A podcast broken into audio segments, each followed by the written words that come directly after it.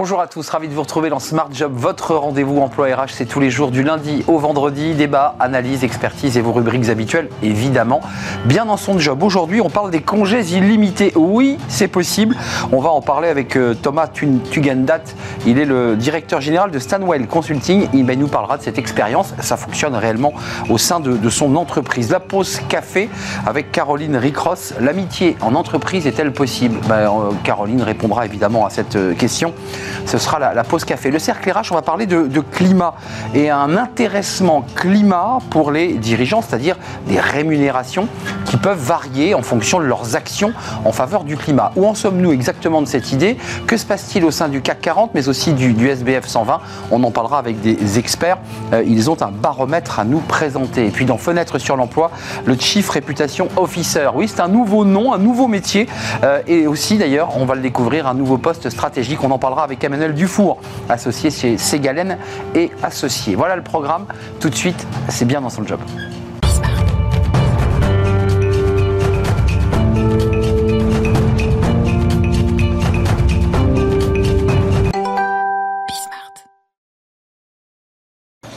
Bien dans son job. On, parle beaucoup, alors ces derniers temps sur le plateau d'ailleurs, euh, de, des, congés, euh, des congés illimités ou pas, de la manière dont on peut organiser le temps de travail en entreprise. Alors ça fait écho à, tous les sujets, réorganisation, télétravail, Covid. Et euh, on va en parler avec Thomas Tugendat. Bonjour Thomas. Bonjour. On est ravi de vous accueillir. Vous êtes le directeur général de, Stanwell Consulting. Vous allez nous parler évidemment de, votre entreprise. mais vous, vous, alors c'est très concret, hein, c'est pas une proposition, c'est ça existe. Vous proposer à vos collaborateurs des congés illimités. D'abord, votre entreprise, le secteur dans lequel vous, vous intervenez alors l'entreprise c'est Stanwell, on a deux, deux marques, Stanwell Consulting d'un côté et Wider de l'autre. On intervient euh, dans le domaine de la transformation auprès des, des grandes entreprises euh, euh de Banque. banque, assurance, protection sociale, sur l'ensemble des transformations, que ce soit euh, le lancement d'offres, la croissance à l'international ou la transformation de modèles opérationnels. Et avec Stanwell on est plutôt dans le consulting et euh, dans la stratégie et avec Wider on est plutôt dans l'accélération de projets digitaux ou data. Euh, pour accélérer les transformations digitales euh, Vous êtes une dizaine d'associés, euh, vous créez cette entreprise. À quel moment, quand vous êtes réunis autour de la table, vous dites, bon, il faut faire quelque chose, il faut inventer quelque chose, et tiens, quelqu'un lance l'idée, on va faire des congés illimités. Comment ça, comment ça naît? L'idée de départ, c'est euh, on était pas mal sollicité par nos collaborateurs sur euh, des, moments de vie où ils ont besoin d'être plus présents auprès de leur famille, par exemple dans les moments de parentalité. On avait aussi des collaborateurs qui voulaient s'impliquer dans des associations euh, et prendre du temps pour des associations. Et puis on voyait naître des, semaines à 4 jours, à 4 jours et demi, 5 mmh. jours. et donc on, on, voulait avoir une réponse souple et qui soit adaptée à la taille de notre entreprise. Combien de collaborateurs? On est un peu plus de 110. 110, euh, les deux. plus Wheeler. Euh, et, donc c'est comme ça qu'on a décidé de lancer les congés illimités euh, l'année dernière. J'insistais sur votre secteur parce que vous travaillez avec des consultants. Vous êtes vous-même à, l'origine un, consultant et c'est des métiers où on se déplace, où on peut travailler de chez soi, on peut travailler le soir, le matin. Enfin, voilà, c'est quand même un secteur qui favorise ce, système. Ça dit quoi dans l'entreprise? Vous lancez l'idée, les choses existent, et j'ai vu que ça avait évolué parce qu'entre les chiffres que j'avais découverts, bah, vous me dites ils ont encore évolué. là, on était à 15% 100 de, congés supplémentaires et vous me disiez qu'on est passé à 20. C'est ça, on est passé à 20. Alors il y, a toujours euh, un, petit, euh, un petit temps de recul au moment où on lance cette idée, euh, arnaque ou, sérieux. Bah, on se dit, mais c'est un patron génial, Thomas. Je ne sais pas si c'est un patron génial. Ou un directeur général génial. Non, l'idée c'est vraiment de, donner de la souplesse et, aux gens pour s'organiser comme ils le souhaitent. et comme on a la chance d'avoir des populations qui sont extrêmement responsables et engagées dans le... Et jeunes, hein 29 ans de moyenne d'âge chez vos Exactement. Euh, les règles chez vous, c'est 5 semaines, que ça c'est la, règle légale, plus les RTT, j'imagine, ce qui arrive quoi 8 semaines de congés payés, je sais pas Oui, c'est plutôt 7 semaines de congés payés. 7 semaines, et mmh. vient se rajouter donc une semaine et demie en plus, en moyenne. Mais ça veut dire quoi? On vient vous voir, on vient voir votre DRH et le collaborateur dit Tiens, je vais me prendre 15 jours de plus. Alors, ça marche comme ça L'idée, c'est pas de travailler que sur l'excédent. En fait, l'idée, c'est au quotidien de pouvoir prendre des jours quand on en a envie et quand on en a besoin, sans se poser la question de savoir si on va manquer de congés ou pas à la fin de l'année. donc c'est des, il y a beaucoup de choses qui se traitent au niveau de nos managers Manager. de mission qui organisent un tel qui a envie de prendre une journée ou une demi-journée en plus de ce qu'il fait habituellement. Mais excusez-moi, en termes de droit du travail, j'imagine que vous avez bordé tout ça de manière très carrée, mais c'est comptabilisé, c'est quand même noté par le manager, parce qu'à la fin du compte, il faut quand même avoir un tableau de bord, que, que vous sachiez ce qui se passe dans l'entreprise quand même. Alors nous, vous savez, on, facture nos jours et nos heures, donc euh, on a une visibilité sur notre chiffre d'affaires, mais le, d'un point de vue du droit du travail, c'est assez simple à mettre en œuvre. C'est d'ailleurs pour ça qu'on a retenu ce dispositif, parce que euh, c'est des congés qui sont payés et simplement on n'applique plus le plafond euh, légal à ces jours de congés, et donc on n'a pas on n'a pas la comptabilité associée à, ce plafond. donc c'est assez facile à mettre en œuvre. Donc le salaire reste le même? Le salaire reste le même. Les jours sont payés et la seule chose qu'on fait c'est que si on est sur des durées qui sont euh, un peu longues, c'est-à-dire qu'il y a des gens qui veulent euh, passer progressivement sur du 4-5e. Au bout d'un moment, si ça dure trop longtemps, on rentre dans une discussion qui est de se mettre au 4-5e ou pas. Ah oui, parce qu'en fait, on peut avoir 6 mois ou pendant 6 euh, mois, on peut avoir que 4 jours d'activité de, et dire euh, je prends un jour, le mercredi, le vendredi, qu'importe. On a une collaboratrice qui fait ça, là, qui est en train de, passer justement à, à 4 jours par semaine parce que pendant un jour, elle veut s'occuper d'une association, s'impliquer dans une association. Donc ça, c'est un événement récent euh, et donc on, s'est dit on va se donner 6 mois pour voir comment ça marche. C'est ça, vous vous donnez bien les 6 mois. Et après, on verra si on si on change de modalité ou pas. Euh, euh, quand même, c'est un effet levier. Vous venez à la télévision en parler. Enfin, je veux dire, vous êtes plutôt les consultants des hommes de l'ombre. Là, vous mm. êtes euh, dans la lumière pour en parler. C'est un, un levier de marque employeur. Quand vous dites à des collaborateurs consultants, on sait que c'est compliqué aujourd'hui, le marché des consultants. C'est un levier quand même. Ça ne nous a pas échappé. Effectivement, on, l'utilise pas mal dans notre communication pour aller chercher des nouveaux des, consultants et, des managers sur le marché et aussi dans, dans le monde de la tech. Euh, et, aussi, ça incarne pour nous la proposition de valeur qui est la nôtre. C'est-à-dire que notre signature, c'est entreprendre autrement. On, est des, entrepreneurs du conseil et euh, on, veut mettre en, valeur le côté responsabilisation euh, et, l'autonomie finalement qu'on donne à nos consultants et à nos managers dans la gestion de leur temps et dans la gestion de leur activité. Oui, je trouve que c'est intéressant ce que, vous évoquez, c'est qu'on est aussi même dans le monde du travail et notamment chez les consultants dans une évolution même du rapport au contrat, du rapport au temps. Et, finalement, on se demande même si on ne va pas aller jusqu'à euh, à ce qu'ils deviennent non plus euh, subordonnés, mais qu'ils deviennent des, petits auto-entrepreneurs eux-mêmes consultants. Ça, c'est quoi? C'est un risque ou c'est un rêve?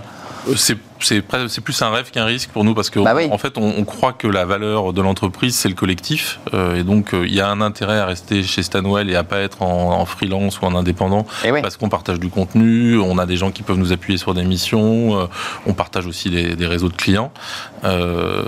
et en même temps, on a envie que les gens se prennent en main et soient indépendants, développent leurs propres initiatives, portent leur mission chez ah, Vous dites les deux en même temps, là, Thomas. Enfin, vous êtes un peu déchiré entre l'idée d'avoir quand même des gens qui ont les peintures de guerre Stanwell et en même temps des, des consultants très autonomes, très, euh, euh, très dynamiques, très engagés aussi dans leur business.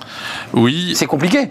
Il y a peut-être un peu de schizophrénie. c'est ça. Mais en même temps, euh, c'est, c'est probablement dans la veine des entreprises un peu libérées où les salariés peuvent prendre un peu en main leur destin et, nous amener à l'étape d'après en termes de, développement de l'entreprise. Vous êtes fixé un seuil, on est à 20%, là, ça fait une semaine et demie d'après les, les chiffres les plus récents il y a un moment donné, vous allez dire, attendez, euh, après, il faut quand même, quand même travailler un petit peu. On n'est pas en congé limité tout le temps, quand même. Alors attention, il y a un seuil. Juste les 20%, c'est 20% de congés en, en plus. non, mais j'entends bien. Par rapport à ce qu'on constatait les années précédentes.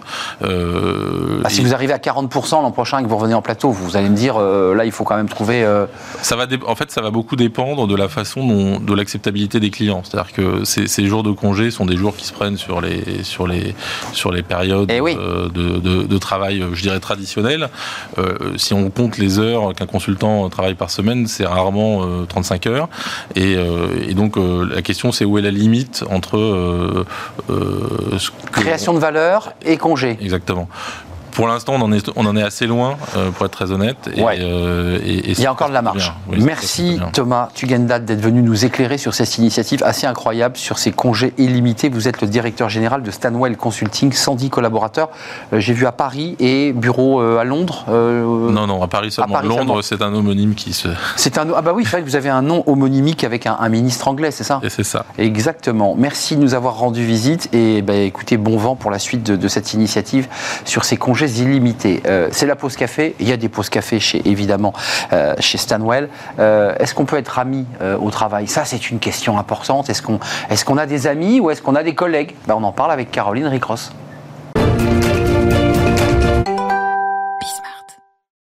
Et la pause café, comme chaque semaine, avec Caroline Ricross. Bonjour Caroline. Bonjour Arnaud. Euh, je suis très heureux de vous retrouver, d'autant que c'est notre dernière chronique ensemble. Et oui, Donc j'ai une petite larme qui coule. Vous allez me manquer, Caroline. C'est vrai. Euh, et bien justement, tiens, c'est exactement en rapport ah. avec ce dont on parle. Mhm. Bah oui, l'amitié au travail. Bah oui. Euh, et, ça existe vraiment? Parce que ça, vous, vous l'avez expertisé, vécu dans votre chair presque. C'est ça. En fait, figurez-vous que c'est un débat que j'ai eu hier lors de la pause café, justement, avec certains collègues de. Pas de nom, hein, pas de nom. Alors si, on va, on va donner un nom justement. Eh ben Parmi voilà, vous vous lâchez. Nicolas. Alors Nicolas, vous le connaissez bien puisque hmm. c'est votre producteur. Il est actuellement en régie. Eh bien alors Arnaud, je préfère vous le dire pour lui, l'amitié au travail, puisque je lui ai posé la question. Alors, alors ça n'existe tout simplement pas. Ben vous voilà du coup euh, prévenu, rassurez-vous. Je le sentais. Mais oui, mais rassurez-vous, à l'inverse de Nicolas, en fait, la plupart des Français croient à l'amitié au travail. Et moi, je trouve que c'est plutôt une bonne nouvelle parce qu'on passe quand même énormément de temps au boulot dans la semaine. D'après un sondage des éditions Tissot réalisé par OpinionWay, 93% des Français considèrent que l'entreprise est un lieu justement où l'on se fait toujours des amis, une amitié qui se crée et se renforce lors bah, des pauses café, évidemment, eh parce que c'est un moment où on peut parler un peu plus de soi, être un peu plus intime, ou alors la pause déjeuner, mmh. des situations en tout cas que 74% des personnes interrogées trouvent euh, propices. D'après une étude enfin de l'INSEE, il y a 20% de nos amis qui viennent même de notre sphère professionnelle, que l'on rencontre donc euh, dans le cadre du travail. Qui deviennent c'est ça. Et rien d'étonnant parce que, comme je vous l'ai dit tout à l'heure, on passe beaucoup de temps euh, dans notre entreprise. Il y a aussi la pause apéritif, vous l'avez oublié. La pause apéritif, bien euh, sûr. Évidemment, il y a le déjeuner, il y a le café, mais il y a aussi la pause soir, euh, after work, on appelle ça. chez, les, chez les jeunes. Est-ce que la, crise sanitaire a, changé la donne? Bah, Oui, elle a changé la donne avec la mise en place du télétravail qui est désormais une pratique courante, mais qui se faisait quand même beaucoup moins avant cette crise. Pour vous donner un exemple, en 2019, 22% des employés hybrides déclaraient avoir un meilleur ami au boulot. Et aujourd'hui, ils sont seulement 18%. Donc ça a quand même euh, baissé. Euh, ça, a des avantages d'avoir un, ami au travail, euh, pour, l'entreprise aussi. Ça, L'air de rien. Mais complètement, ça a énormément d'avantages. Hein. D'après le sondage des éditions Tissot, pour plus de 8 Français sur 10, l'amitié au travail d'abord améliore la productivité. Elle permet de mieux gérer son mm. stress, de faire face plus facilement aux situations difficiles parce qu'on peut en parler avec son collègue ami. Elle est donc déjà un premier atout pour l'entreprise. De même, elle permettrait de diminuer les arrêts maladie, car en fait, comme elle contribue au plaisir mm. de beaucoup de gens d'aller au travail parce qu'on bah rejoint euh, son, sa pote, et eh ben forcément, c'est euh, pas mal pour l'entreprise également. Enfin, l'amitié au travail permettrait également de faciliter les affaires, mais aussi de booster sa carrière. Près de 5 salariés sur 10 estiment que l'amitié au travail facilite la conclusion de contrats et donc la réussite commerciale de la boîte. Euh, comme il y a pas mal d'entreprises qui finissent par être conscientes, conscientes de ces effets positifs, elles mettent de plus en plus différentes mesures pour faciliter justement ce lien, cet échange entre les collègues qui deviennent amis. Aux États-Unis, par exemple. Amitié un peu intéressée. Enfin, je vous coupe, mais enfin, on n'arrive plus trop à savoir si c'est de l'intérêt ou de l'amitié. Ouais, c'est pas faux. Aux États-Unis, une entreprise de logiciels a même ouvert un ranch pour permettre en fait aux salariés de se retrouver pour consolider leur lien d'amitié le temps d'une balade ou même d'un cours de yoga. Donc en tout cas, les entreprises bossent là-dessus. faisons un peu de sociologie. Quel, genre d'amis on se fait dans l'entreprise pour affiner un peu? Ouais, c'est ça qui est rigolo. Il y a il y a deux autrices américaines, Molly West Duffy et Liz Fosslienne, qui se sont amusées à créer justement une typologie des amis au travail. Alors on y trouve un peu comme dans la vraie vie, hein, le ou la confidente, celle euh, qui vous écoute, euh, à qui euh, vous vous plaignez, qui connaît un peu votre vie personnelle. Autre type d'amis au travail, l'inspirateur, celui vraiment qui vous amène à vous questionner sur le sens de l'entreprise, le sens de votre travail. Et puis enfin, le concurrent, qui pourrait aussi être en fait l'ennemi juré quand même, hein, mais là ça, ça reste un ami, euh, celui qui vous pousse à vous surpasser. Le faux ami, donc. Le faux ami, à être le ou la meilleure. C'est un peu comme à l'école, quand on veut un peu la même note euh, que la copine ou le copain. Des amitiés complémentaires, en tout cas, avec celle de l'extérieur. Euh, l'amitié avec son chef, tiens. Alors oui, ça c'est... Ah. ah Ah. Alors si 43% des employés se seraient, prêts hein, à se lier d'amitié avec leur euh, chef, homme ou femme d'ailleurs, seulement 18% des dirigeants, eux, ils sont disposés, donc euh, ils préfèrent justement mettre une certaine distance entre avec leurs collaborateurs. Euh, D'après l'édition 2018 du baromètre Les Français et l'emploi sur les relations justement salariés-managers, 96% des salariés estiment qu'il est important évidemment d'être en bon terme avec son ou sa chef. Par contre, 77% n'ont aucun contact avec ce dernier en dehors euh, du travail. L'amitié avec son ou sa boss, en fait, c'est pas vraiment une mauvaise idée en soi. hein, c'est possible, ça peut arriver. Enfin voilà. sûr. Mais ça reste compliqué. Pourquoi? Parce qu'il y a forcément un lien de hiérarchie Et de subordination. et de- et de subordination. Bah oui. Ça peut amener à du favoritisme. La jalousie. À la jalousie. Ou à l'inverse, à un manque de reconnaissance qui est quand même très important contre, quand on travaille. En tout cas, quel que soit votre collègue, ami, n'oubliez pas, l'amitié, c'est une relation, Arnaud, qui s'entre Qui se... Mais j'étais totalement ailleurs. J'étais en train de me demander ce que j'allais vous dire. Est-ce que j'allais vous dire au revoir, cher, a- cher ami? Mais je pars pas des smart. Mais bien sûr qu'on va vous retrouver à l'antenne. Vous serez là, toujours dans les équipes, mais vous ne serez plus sur le plateau de Smart Job. C'était un vrai plaisir, Caroline, Oui, de partager ces chroniques avec vous. Euh, L'amitié, bah, écoutez, voilà, ça compte en entreprise euh, et c'est important d'avoir d'être bien fait. Comme les équipes de, de, de, de Bismart. Merci Caroline de nous avoir rendu visite. Je vous dis bon vent, là, je peux le dire cette fois-ci. Ah, Je l'avais dit il y a un mois, je m'étais trompé, mais cette fois-ci, bon vent. Euh, à très très bientôt et on continuera à vous voir évidemment sur nos antennes. On fait une courte pause, on s'intéresse au, au climat et à cette relation qu'ont les, les dirigeants CAC 40, SBF 120, les grandes entreprises. Euh, quelle est leur implication réelle euh, sur les questions climatiques? On va le découvrir à travers un baromètre. Ça avance plutôt lentement, mais cela avance. On va parler des rémunérations. Est-ce qu'il faut faire varier la rémunération d'un dirigeant en fonction de ses engagements climatiques? C'est la question posée et c'est le débat du jour dans le cercle RH. C'est tout de suite après la pause évidemment.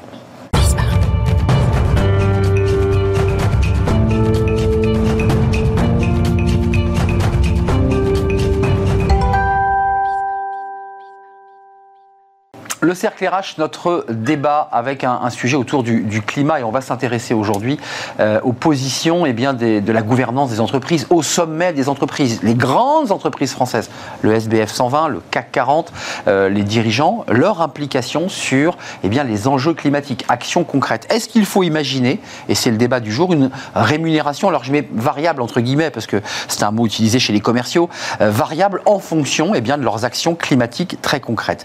On en parle avec mes, mes invités parce qu'ils connaissent parfaitement cette problématique. Euh, Monica de Virgilis, merci d'être avec nous, c'est un vrai plaisir de vous avoir. Je ne l'ai probablement pas prononcé à l'italienne, évidemment, mais euh, je, je l'ai francisé. Euh, présidente de Chapter Zero France, ça c'est ce que vous avez créé, qui est une, une association, pour ne pas dire un lobby, qui aiguillonne, qui fait des propositions concrètes Une association. une association et vous êtes à la tête aujourd'hui de Osnam, hein, qui est une très grande entreprise autour de, de- de l'hydrogène. Et puis on parlera de l'IFA. Parce que vous êtes aussi très engagé au sein de, de l'IFA, l'Institut français Oui. des administratrices Ether. Euh, engagé, on parlera évidemment de ce baromètre des rémunérations, le climat dans la politique de rémunération des CEO. Et ça, c'est un sujet qui vous tient très à cœur. On va en parler. Avec nous, Antoine Po- Poincaré. Bonjour Antoine. Bonjour. Habitué de notre émission, parce que sur tous ces sujets-là, euh, vous êtes évidemment en expertise. Euh, Vice-président d'AXA Climate School. On avait reçu votre directeur général il y a quelques semaines, euh, qui est un un organisme, alors est-ce que je me trompe là aussi, de formation, de pédagogie euh, autour des sujets climatiques et des enjeux climatiques Exactement, autour des sujets climat, biodiversité et comment ça vient toucher les métiers. Et donc un des métiers qu'on traite, bah, c'est les métiers RH. Et dans ces métiers RH, il y a comment on rémunère les dirigeants, mais globalement l'ensemble des collaborateurs et comment on aligne tout ça. Avant de donner la parole à, à Monica et de revenir sur ce baromètre qui est très instructif, sur réellement des chiffres concrets, euh, des actions climat et de la rémunération, est-ce que ce sujet vous semble essentiel? Est-ce que, est que ce sujet doit être traité, le sujet climatique, euh, les tempêtes euh, le réchauffement climatique, euh, les canicules. euh, Est-ce que ce sujet doit être traité à ce niveau-là, au niveau de la gouvernance et des conseils d'administration? Est-ce que c'est le bon niveau? Oui, c'est le bon niveau. C'est des sujets qui interrogent la capacité de l'entreprise à continuer à faire son métier. C'est le fameux license to operate. Donc il y a ce que vous venez de décrire, c'est-à-dire la matérialité qui est celle de le climat se dérègle et ça touche mon entreprise. Est-ce que je peux continuer à faire mon, business de la même manière? Mais ce qu'on interroge quand on fait la rémunération des, gens, des dirigeants, pardon, c'est aussi la double matérialité, c'est-à-dire mon entreprise, si elle pollue beaucoup, À quel moment les marchés, à quel moment un certain nombre d'actionnaires vont venir me dire mais attendez, attention, vous n'avez pas, c'est ridicule de continuer à faire ça. La BNP a annoncé qu'elle commençait à, se désengager des investissements pétroliers. Vous l'avez vu, c'était hier. Euh, ça veut dire que le marché aiguillonne là. Ah bah le marché bouge, la régulation bouge énormément. Les fonds d'investissement, ils sont sous une pression réglementaire euh, très très forte. Mais donc évidemment que c'est un sujet de dirigeant parce que pour le coup, on interroge réellement la capacité de la boîte à continuer à exister. Euh, Monica de Virgilis, je vais continuer à franciser votre nom et, vous. Faire Virgilis et, et, de vous faire sourire. ce baromètre, il est très important parce que c'est la première fois sur ce plateau, et ça fait presque trois ans qu'on anime cette émission et que je l'anime, on n'avait jamais traité cette question-là sous cet angle. C'est-à-dire, en un mot, ces, CEO, ces patrons du CAC, du SBF, qui sont bien rémunérés, est-ce qu'on doit la faire varier, cette rémunération, euh, au gré de leurs vrais engagements et qu'on ne soit pas que dans du greenwashing et de la communication qui, déroule? Est-ce que c'est -ce c'est pour vous un enjeu fondamental? Ça l'est, ça fait partie de, de la palette d'actions. Pourquoi c'est fondamental? Parce que la rémunération variable, donc euh, qui est mm, surtout sur la, rémunération sur le long terme, qui est trois ans pour la majorité des sociétés, est indexée sur des critères de performance qui hein? sont liés au cours de bourse. Elle est souvent en action et puis c'est lié au cours de bourse. Et donc, euh, et au bénéfice par action. Donc, euh, l'énorme allocation de capital qui est nécessaire à cette transition va de facto impacter les bénéfices des sociétés. Donc, le fait d'équilibrer les, paramètres, les indicateurs, avec des indicateurs qui ne sont pas des euros aujourd'hui, mais des actions prises pour des euros demain. Donc ceci est important aussi pour orienter les actions. Mais autorisez-moi, on, dit souvent que les grandes entreprises, et même les, moyennes, sont souvent dans le court-termisme, c'est-à-dire qu'elles travaillent à six mois. Et là, ce que vous nous dites là, c'est qu'elles sont obligées de se projeter sur du long terme. Et c'est presque un peu orthogonal avec les réalités mêmes euh, d'un dirigeant du SBF et du CAC. Est-ce qu'il est, capable de penser aussi loin que cela? Bah, Je pense que euh, les dirigeants y, pensent, euh, mais le, fait d'aligner les, euh, les critères de performance aussi sur de long terme, ça incentive la, la, prise d'action. Et donc, ce qui est vraiment important de comprendre, c'est que pour certaines entreprises qui vont devoir euh, mettre à la poubelle des actifs fossiles Évidemment. et puis investir sur du nouveau, mais ça va forcément passer par des phases de hyper-investissement hum. et de, résultats. Et, d'attrition des résultats. Et donc, c'est pour ça que intégrer avec des, des critères, intégrer des critères un peu sur le long terme avec des, milestones temporels, est, important pour équilibrer les deux. Je montre, Antoine Poincaré, je vous donne la parole. Chapter 0 euh, France, Forum Climat des administrateurs, Ethic Board et IFA, qui publient donc ce baromètre. Là, il faut vraiment aller le chercher. Euh, non, ce ne sont pas ces chiffres-là, c'est le baromètre que je voulais montrer à, l'antenne, mais on va le voir, voilà, et on verra les chiffres ensuite derrière. Ça, c'est important parce que c'est vraiment un, un, pense-bête utile pour avoir un tableau de bord concret. Vous vouliez réagir? Deux choses importantes. Euh, ce que vous décriviez là sur le, le court terme versus le moyen ou le long terme, c'est cette fameuse tragédie des horizons. C'est-à-dire personne bah n'est très intéressé économiquement au, au, moyen long terme. Ceux qui le sont probablement un peu plus encore que des dirigeants d'entreprise qui sont parfois un peu effectivement soumis à la dictature de bourse, c'est les acteurs financiers. Bah et c'est par là que beaucoup de la régulation est passée, de dire au moins eux, ils ont quelques produits financiers qui pourront pas refinancer avant 6, 7, 8 ans. Et donc il y a une pression, c'est pas un hasard que vous donniez un exemple de banque, euh, il y a une pression qui vient se jouer là-dessus. Autre sujet Elles, très elles sont souvent aiguillonnées les banques hein, sur ce sujet dans leur choix d'investissement. Et, lourdement régulées. Les, gros fonds d'investissement, toute la SFDR, c'est des jeux de régulation importants. Euh, un chiffre clé quand même, parce que vous parliez du fait que c'est bien et ça évite le greenwashing qui est dans le rapport de Monica.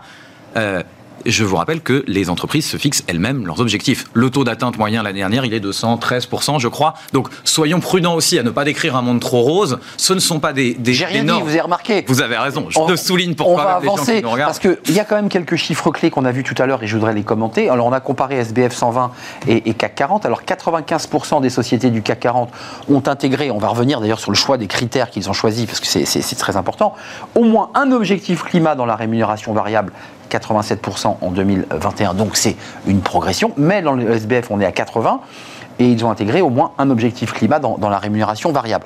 Euh, est-ce que c'est le verre à moitié vide, à moitié plein? Parce que en étudiant bien le sujet, et en, m'intéressant d'assez près à cette question, j'ai découvert que les questions de climat et de biodiversité, même si vous les portez très haut, dans les conseils d'administration, c'est un peu comme les sujets culture à la télévision. Vous voyez, ils arrivent à la fin du journal, quoi. N'exagérez pas. Alors, ce sont des sujets compliqués, des sujets difficiles, Nous des sujets techniques, pour lesquels, en fait, une, une, une, euh, initiative comme Chapter Zero France, qui fait partie d'un réseau mondial de 30 chapters autour du monde, donc euh, de même type, euh, part du, de- de- du rationnel. La raison de tout ça, c'est parce que au sein des conseils, traditionnellement, euh, on a eu un expert euh, de finance, un expert de, de droit, un expert d'international sur la Chine dans un secteur, alors que ce sujet-là, il est un sujet transverse, ça touche tout.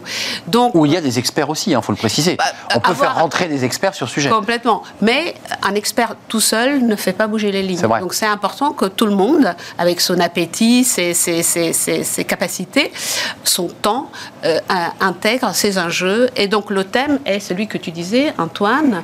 Ce n'est pas le climat up in the air, mais comment ça me touche, Exact. comment je dois me réinventer. Et comment je me transforme Oui. C'est ça. Et moi, ce que euh, j'ai envie de porter un exemple, euh, une chose que, que, nous avons fait au sein du climat, au sein du Conseil de SNAM que, que je préside. On a fait un exercice sur 2050. Donc on est dit, en 2050, c'est un monde à 50% d'électricité et 50% de molécules, molécules vertes, hydrogène, biogaz, etc. Et nous, on est quoi à ce moment-là? Et puis après, on a Exercice le fait le film à l'arrière, en arrière, et on a dit comment on y est arrivé et qu'est-ce, quel est le parcours jusqu'à 2030, de, de 2030 à 2050. Cet exercice-là, qui permet de imaginer le futur, libère l'esprit. C'est, c'est magique comme vrai, on vrai. oublie qu'on a des contraintes. On a un de point, on a un point. Donc on peut se projeter, et c'est vraiment ça l'exercice à faire, c'est d'imaginer comment on a euh, euh, survécu à tout ça et on, comment on continue à générer du profit, à générer de l'emploi euh, euh, et avoir un, un footprint sur la, sur la société. Sur les critères, pour nous en dire un peu Oui. plus, parce que c'est important, ils choisissent quoi les entreprises du CAC 40 dans le critère? Certaines en ont choisi plusieurs, mais c'est une moyenne, ce, ce baromètre. C'est- C'est quoi le critère choisi? Est-ce qu'on va, on va à la facilité ou on, on se complique la vie? Est-ce que la merde de tous les critères, c'est pas quand même l'empreinte carbone qui... Bah ouais, Oui, c'est ça. c'est ça. En fait, les, les- les critères, le critère fondamental, c'est la valeur absolue d'émissions. C'est ça. Et puis, les émissions par unité de quelque chose produite. Alors maintenant, il y a de plus en plus ce qu'on appelle le scope 3, Oui. un besoin de dimensionner au sein du scope 3 quelle est l'empreinte de l'utilisation des produits ou des services? C'est vraiment le cœur. Donc les, les machines que je mets sur le marché, combien de- de- de- d'énergie ça consomme, combien de gaz, combien d'eau, c'est ça en fait. Et à quel moment elle s'abîme trop vite ou, ou- ou lentement? Parce qu'il y a un vrai débat sur l'obsolescence. Quand même sur la rémunération, je vais juste rester Ouais, dessus. Est-ce que ce levier, euh, vous, avez, vous êtes dans un rapport d'observation aussi, mais aussi d'expertise? Est- Est-ce que le, le levier est suffisant? Est-ce qu'il faut être encore plus sévère à l'égard des dirigeants du CAC et du SBF par rapport aux critères? Ou est-ce qu'on est dans le bon dosage, c'est-à-dire euh, dans le calcul d'une rémunération? Alors, je- le pourcentage de la rémunération, après, on peut laisser ça à chaque boîte. Je pense que ce qui est important, c'est l'alignement entre les objectifs qu'ils prennent et les limites planétaires. Et elle est là la question. C'est-à-dire que, en prenant ce que vient de décrire Monica, uniquement le scope 1 et 2, et puis je vais prendre des émissions en intensité et pas en valeur absolue. C'est-à-dire, par exemple, je mets plus de gens dans un avion, j'ai réduit mes émissions par passager. En attendant, l'avion, il a décollé. On s'en fiche des émissions par passager. Certes, on rend un meilleur service, mais le- Ça dépend comment on analyse le chiffre, évidemment. Eh ben, du point de vue, du point de vue économique, plus, de la voiture d'ailleurs. Du point de vue économique, on va l'analyser euh, en intensité et ça va avoir vachement de sens. Du point de vue planétaire, qui à la fin est quand même le seul qui compte, ces émissions ont eu lieu. Donc, ce que je veux dire, c'est que la vraie question, euh, et il y a des organismes qui font ça, c'est l'alignement entre les objectifs que prend l'entreprise et à la fin, est-ce que ça marche dans la photo globale de la planète? Euh, Ça s'appelle la Science Based Target Initiative, c'est-à-dire exactement en fonction de mon secteur. Il y en a qui vont rester émetteurs, on le sait. J'allais la venir. Comment j'aligne. Donc moi, je me battrais sur ça si j'étais demain euh, actionnaire ou, ou au bord d'une boîte en disant mais est-ce que c'est les bons critères? Est-ce qu'ils tiennent hein. à l'échelle? Euh, Monica, J'ai envie de dire un- un point que- qui nous a guidés dans l'étude des, des- des cas des sociétés françaises, du SBS 120. Le, la question qu'on avait, c'est combien de sociétés et quelles sociétés ont utilisé un indicateur Oui. quantitatif. Oui, c'est ce qui c'est vraiment le- essentiel. le, cœur de. Et ce qui permet de calculer ensuite la rémunération et de dire voilà, ça correspond à ça. C'est ça. Seulement, seulement avec un critère quantitatif, que ce soit sur le climat ou que ce soit sur toute autre chose, on est habitué avec les critères financiers. Ben, seulement avec ça, la rémunération est robuste.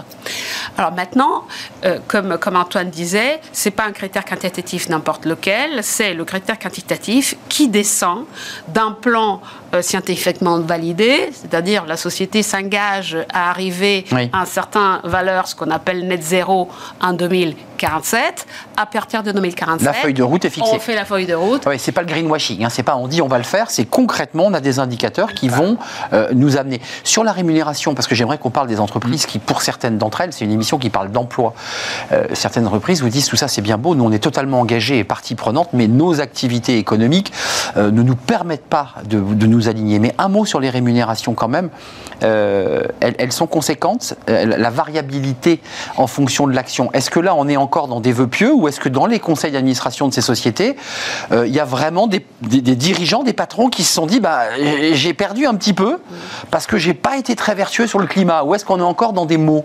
Oh, On est, on est un- un- une valeur moyenne de poids. Parce que sur le 100% du, de la variabilité, on le repartit euh, à la génération des bidas ou, ou tout critère.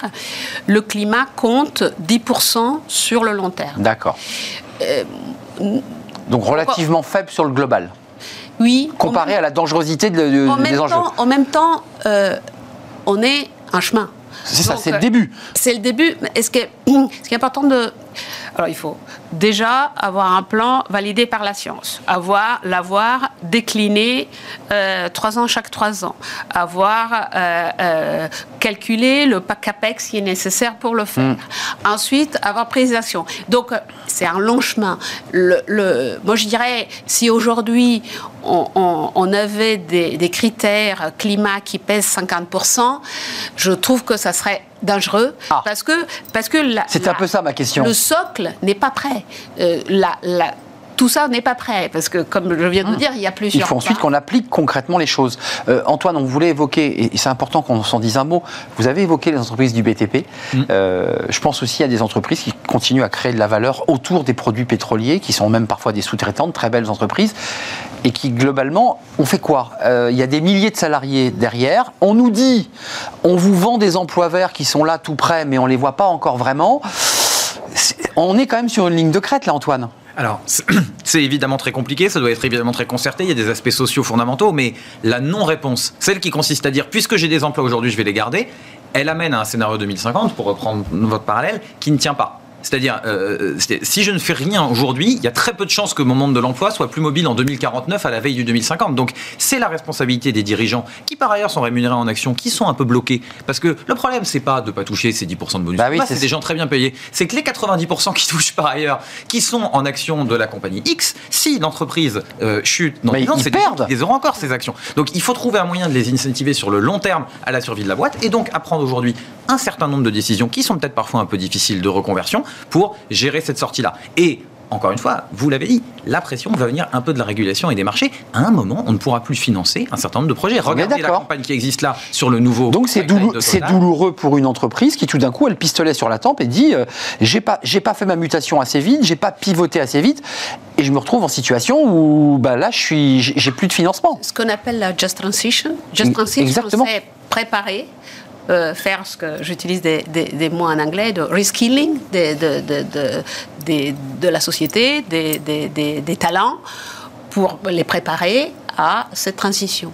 Aujourd'hui, il existe des produits financiers qui, qui, qui aident le reskilling. Donc, euh, moi, il me semble que des sociétés que je connais, bah, y a elles se sont mises en mouvement. Euh, on n'attend pas que euh, demain le, le moteur th- thermique soit arrêté pour que pour dire bah, finalement qu'est-ce que qu'est-ce qu'ils font les gens comment Vous, vous, Alors, sou- vous soulevez le moteur thermique, excusez-moi, mais Renault et toutes les grandes marques, je pense même à Stellantis, euh, historiquement Peugeot qui était le moteur diesel, et sont en train de pivoter, on le voit. Mais ça va être juste hein, quand même. C'est-à-dire qu'il y, a, je veux dire, c'est même, vous voyez ce que je veux dire, c'est quand même, on est sur des moments où il faut calculer parfaitement la trajectoire. Hein. Ça va être juste, mais ce qu'elles demandent, ces boîtes, et dans l'automobile c'est très particulier, c'est de la visibilité. C'est-à-dire, si vous leur dites dans 15 ans, le thermique c'est fini, et t'as pu mettre... Mais changez pas les règles tous les deux ans. Exactement. Quand une fois de temps en temps on dit non, mais on refera un point en 2028, bah non, en 2028... parce que eux, ils ont engagé des stratégies. Ça, c'est un vrai sujet, ça, le, caractère réglementaire changeant, qui fait que vous avez une feuille de route, l'entreprise fixe un cap, et puis tout d'un coup... Le, Ça fait partie des risques. On ne sait pas à quelle vitesse ça va aller, et, ce que ça va comporter, de même la, que la technologie.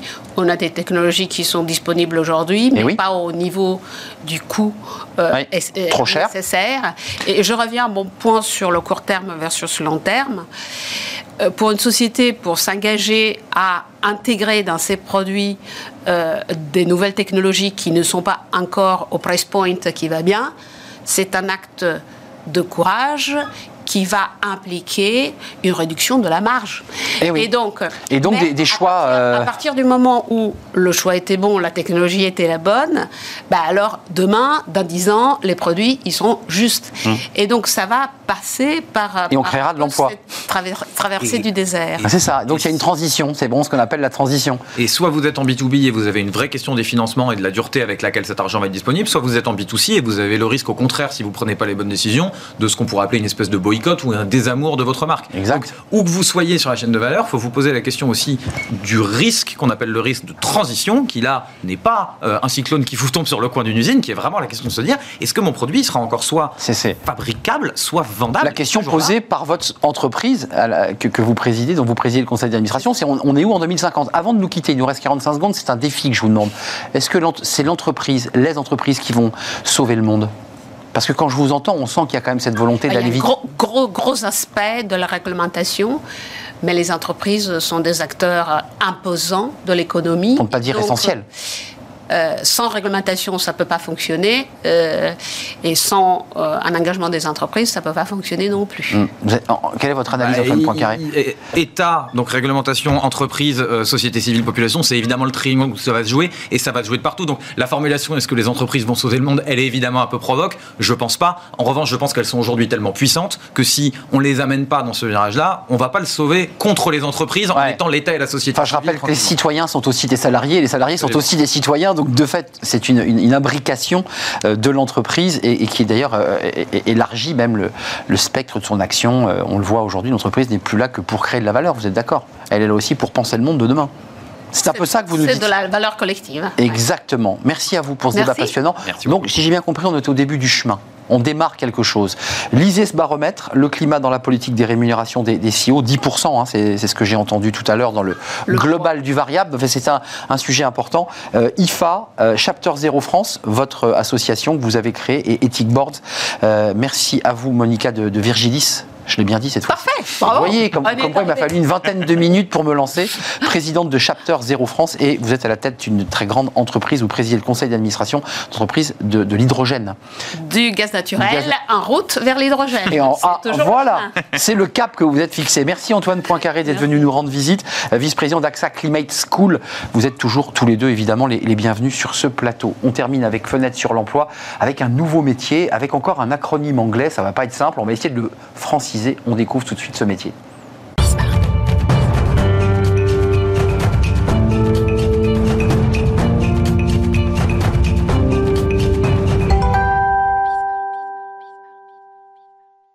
Termine avec euh, Fenêtre sur l'emploi, notre dernière rubrique, et j'évoquais ce, nouveau métier, Chief Reputation Officer. Est-ce que vous avez entendu parler eh bien, de ce nouveau poste stratégique? Eh bien justement, on en parle avec Emmanuel Dufour. Bonjour Emmanuel, vous êtes associé chez Ségalen et, Associés, euh, longue carrière hein, euh, chez Reneco Unibail, et puis, puis ce cabinet. Un mot sur ce cabinet d'abord, parce que c'est très intéressant. Donc nous sommes un cabinet, bonjour, nous sommes un cabinet d'une quinzaine de personnes entre Londres et Paris un cabinet de conseil en recrutement de dirigeants et nous accompagnons aussi des entreprises sur des sujets, des audits de rémunération ou pourquoi pas euh, des audits de, de réputation. Pardon. On y arrive. La réputation, les entreprises aujourd'hui, on l'évoquait dans le débat précédent, sont souvent percutées par euh, des citoyens, par des associations qui les challenge, qui les critiquent. C'est quoi exactement ce Chief Reputation Officer? D'abord, est-ce que c'est une demande de vos, des entreprises clientes? Est-ce que c'est quoi? Un, dire, un DIRCOM C'est quoi? C'est un spécialiste des réseaux sociaux? C'est quoi le profil de ce poste? Alors, ce titre-là, en tant que tel, il n'existe pas véritablement encore. Il y a à peu près, euh, j'ai dénombré à peu près 70 personnes dans le monde euh, qui portent ce titre exactement, et à peu près 16 000 qui ont le mot réputation dans leur titre. Donc c'est encore euh, quelque chose de très émergent. Euh, mais on a eu euh, des créations de postes, hein, comme le Chief Happiness Officer il y a quelques années. Souvent critiqué, je m'autorise. Souvent critiqué, exactement, et c'est pour ça que je, ne suis pas certain que ce poste de Chief Reputation Officer demain existe en tant que tel. Mais en tout cas, il y a une réalité euh, très importante et qui dépasse le métier de la communication. Clairement. pourquoi? Déjà, la, réputation, elle est essentielle aujourd'hui, en, 2023, et pourquoi c'est beaucoup plus un enjeu pour les, les dirigeants aujourd'hui?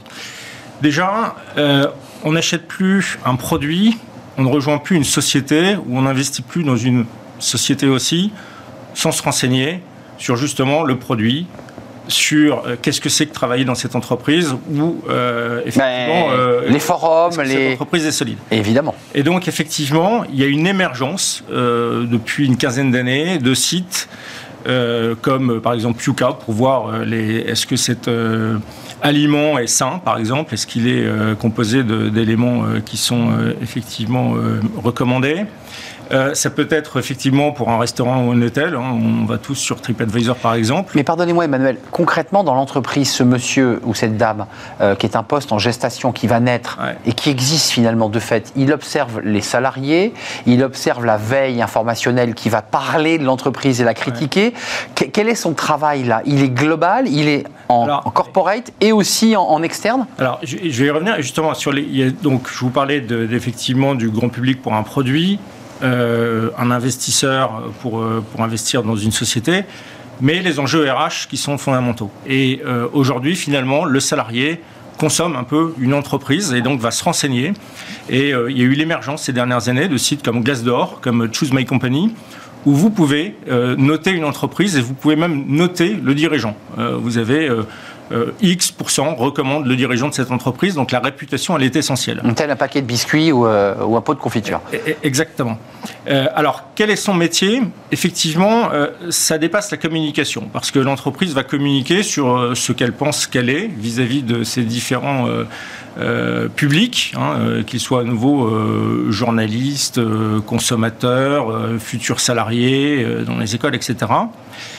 Mais elle doit aussi s'intéresser sur ce que l'on dit d'elle à l'extérieur. Évidemment. c'est essentiel. Et donc, screener, effectivement, les réseaux sociaux, qu'est-ce que l'on dit de mon entreprise, qu'est-ce que l'on pense de mon entreprise en tant que consommateur, en tant que... Excusez-moi, est-ce que ça va jusqu'à réfléchir à la stratégie de contre? Parce que évidemment, une fois que vous avez screené, fait la veille et dit, voilà, l'entreprise est impactée par une campagne, alors elle est diffamatoire, elle est réelle, mhm. ensuite, est-ce que le chief officer, euh, réputation officer, va jusqu'à faire des propositions de, pour contrer bah, c'est son devoir en fait. La réputation d'une entreprise, c'est un alignement parfait entre ce que l'on communique et ce que le pense le public extérieur. S'il y a une vraie euh, dissonance entre euh, ce que je dis, que je suis, et la manière dont je suis perçu, il y a un sujet.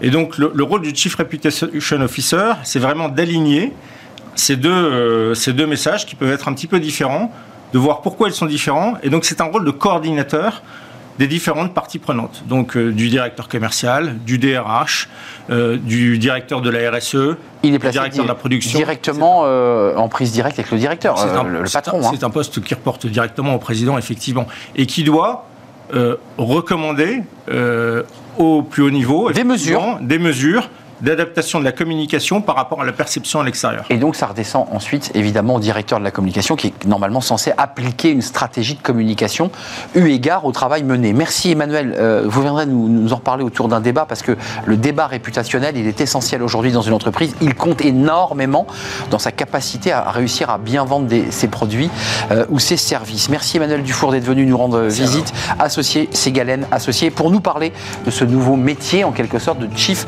Reputation Merci à vous, euh, merci à vous tous évidemment, merci à tous nos invités, bien entendu. Merci euh, à Raphaël à la réalisation aujourd'hui, merci euh, à Héloïse pour le, pour le son, merci à Nicolas Juchat et merci évidemment à Laure Hélène pour l'accueil invité. Merci à vous, je serai là demain. D'ici là, portez-vous bien. Bye bye.